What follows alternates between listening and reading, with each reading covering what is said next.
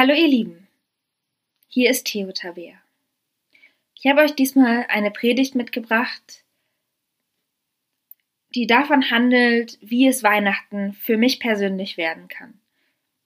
Mir geht es so, ich bin langsam über 30, da wird es nicht so einfach Weihnachten, habe ich das Gefühl. Es rückt immer weiter weg, weil ja auch die Kindheit irgendwie weiter wegrückt und Weihnachten hat für mich immer auch was mit Kindsein zu tun.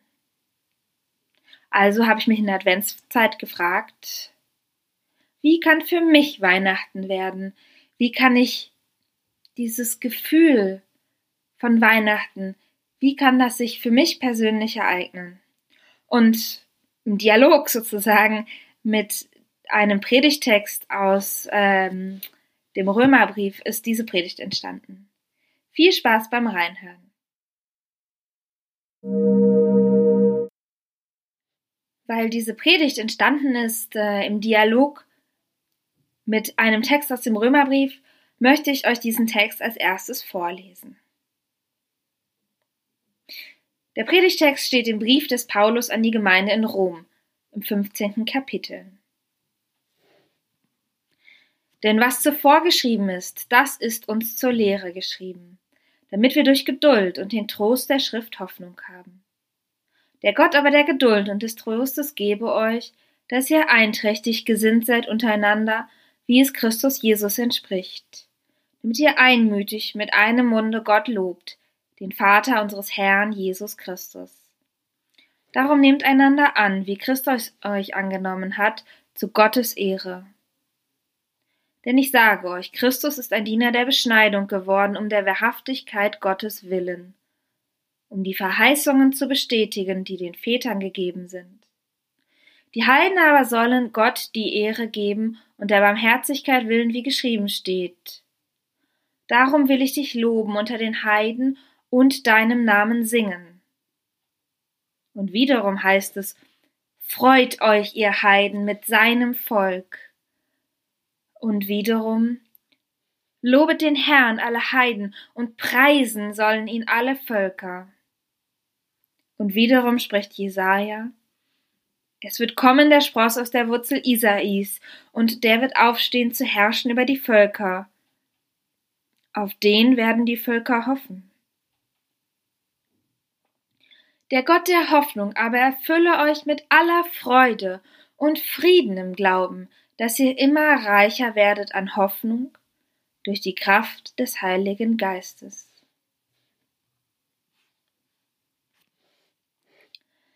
Ihr Lieben, mir erscheint dieser Text von seinem Inhalt weit weg. Genauso wie mir Weihnachten irgendwie jedes Jahr total weg, weit weg erscheint. Na, und dann ist es plötzlich da.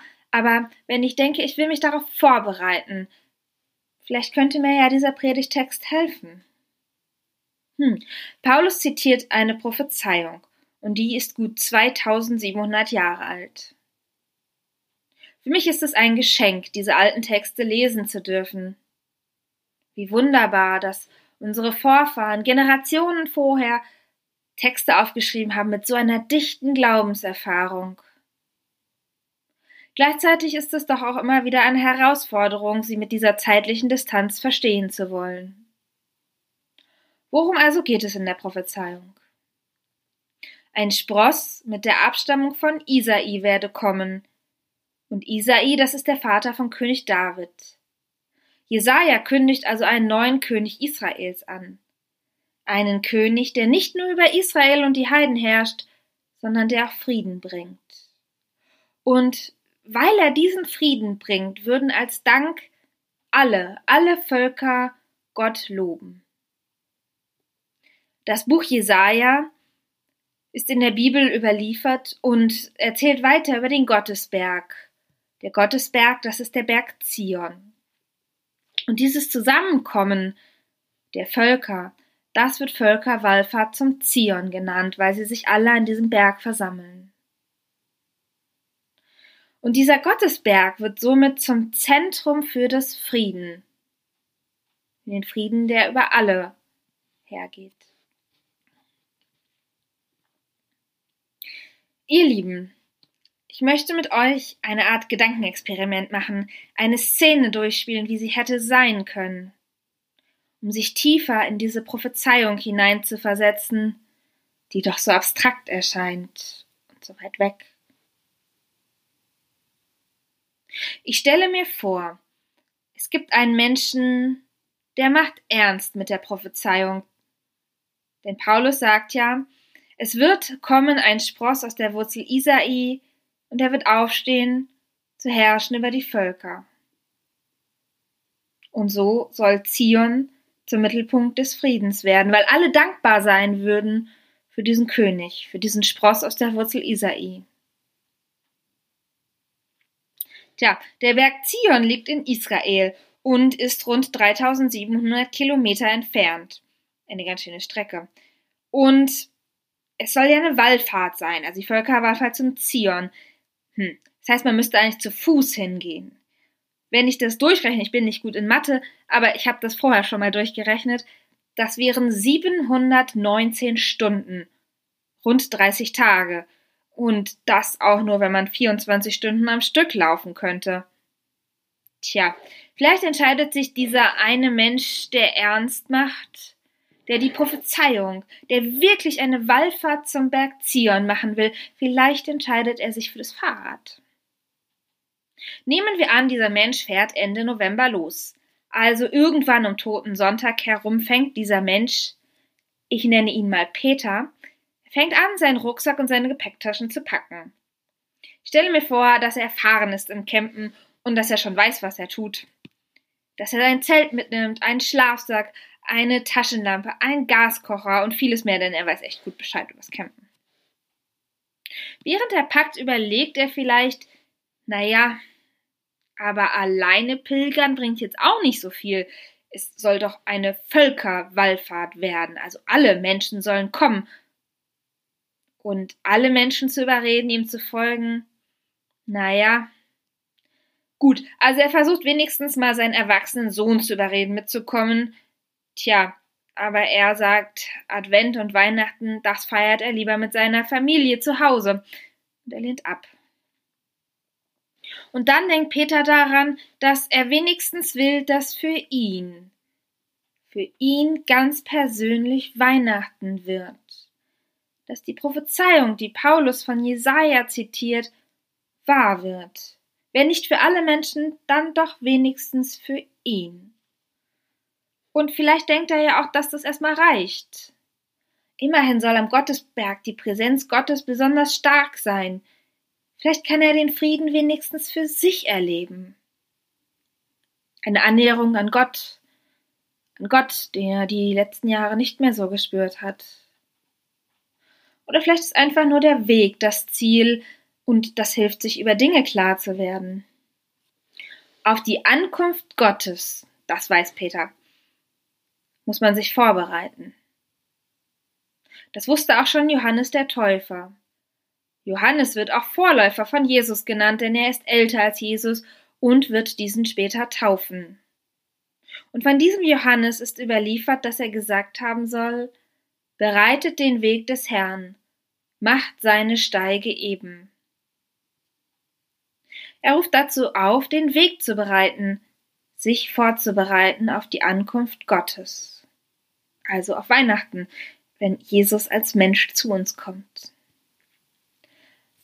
Peter ist dieses Jahr extrem gut vorbereitet. Ja, er will, dass Weihnachten endlich wieder da ist, dass es für ihn passiert. Und zack geht er los. Naja, das ist sicherlich relativ anstrengend, selbst mit dem Fahrrad und das um diese Jahreszeit. Man braucht für jedes Land eine Einreisegenehmigung und da muss er immerhin durch Ungarn, Serbien, Bulgarien, Türkei, dann auch nach Syrien, also durch ein Kriegsgebiet. Stellen wir uns mal vor, Peter ist echt tough und er kommt gut durch. Sicher reist er durch das Kriegsgebiet und kommt in Israel an. Er erreicht den Gottesberg. Und bei Jerusalem ist es im Dezember mit 20 Grad immerhin recht warm. Also dafür hat es sich schon mal gelohnt zu kommen. Hm. Aber die erste Enttäuschung ist doch sicherlich der Berg Zion selbst. Peter fährt an der Stadtmauer vorbei und fragt sich durch, bis er Zion erreicht. Er hatte einen Berg erwartet, es ist ja der Gottesberg. Aber der Berg ist so zugebaut, dass er kaum mehr als Erhebung zu erkennen ist. Der Berg ist von der Stadt überwuchert, er versinkt im Alltag. Peter kommt an und schaut sich um. Hier müsste es sein, so haben es ihm doch alle beschrieben, alle, die er gefragt hat, hier muss er richtig sein. Er blickt sich weiter um. Und vielleicht fragt ihn ja jemand, was er eigentlich hier sucht. Ich suche Frieden an Weihnachten, könnte er antworten. Ah, du musst ein Christ sein, könnte ein kleines Mädchen sagen. Vielleicht ist sie eine Muslima. Aber warum bist du nicht zu Hause bei deiner Familie? fragt das kleine Mädchen. Und Peter könnte antworten, ja, ich dachte, ich könnte Gott näher sein, wenn ich erst einmal hier bin, hier auf dem Gottesberg. Gott näher kommen? würde das Mädchen sagen. Das verstehe ich nicht. Rückt die Geburt eures Christus nicht jedes Jahr weiter in die Ferne? Und ist er nicht vor über 2000 Jahren geboren? Da seufzt Peter. Ja, aber. Hm, tja, eigentlich weiß er keine Antwort darauf. Paulus schreibt im Brief an die Gemeinde in Rom, dass sie immer reicher an Hoffnung werden möge. Und wenn man immer reicher wird an Hoffnung, dann heißt es doch, dass es bald in Erfüllung gehen muss dass man näher herankommt an den Punkt der Erfüllung. Und irgendwann muss ja anfangen mit der Prophezeiung. Und jetzt ist er schon mal hier und will das endlich mal umsetzen. Hat er da was falsch verstanden? Peter ist von seiner Reise sicherlich ziemlich enttäuscht. Er bucht ein Flugticket und fliegt so schnell er kann zurück nach Deutschland. Peter besucht nun doch seinen erwachsenen Sohn. Ursprünglich hatte er ihm natürlich abgesagt. Peter freut sich nachts bei dem beleuchteten Haus anzukommen. Die Fenster sind von innen beschlagen und sie versprechen eine behagliche Gemütlichkeit. Gespannt klingelt Peter. Niemand ist darauf vorbereitet, dass er jetzt doch kommt wie sie ihn wohl empfangen? Sein Sohn öffnet die Tür, ungläubig. Doch dann strahlt er über das ganze Gesicht und umarmt seinen Vater. Ich wusste, dass du kommst, sagt er und ruft dann ins Haus hinein.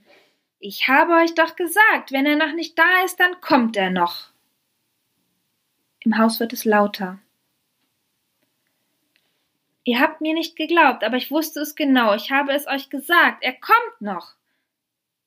Dann hört man Schritte, erfreute Rufe, jemand lacht.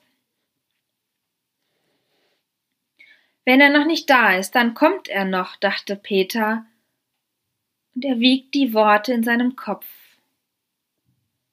Ja, Jesus Christus ist vor über 2000 Jahren geboren worden und seine Geburt rückt somit immer weiter in die Ferne. Aber vielleicht kommt Jesus Christus eines Tages wieder. Denn wenn er noch nicht da ist, dann kommt er noch. Und sein Wiederkommen, das rückt jedes Jahr näher. Der Gott der Hoffnung aber erfülle euch mit aller Freude und allem Frieden im Glauben, dass ihr immer reicher werdet an Hoffnung durch die Kraft des Heiligen Geistes. Amen.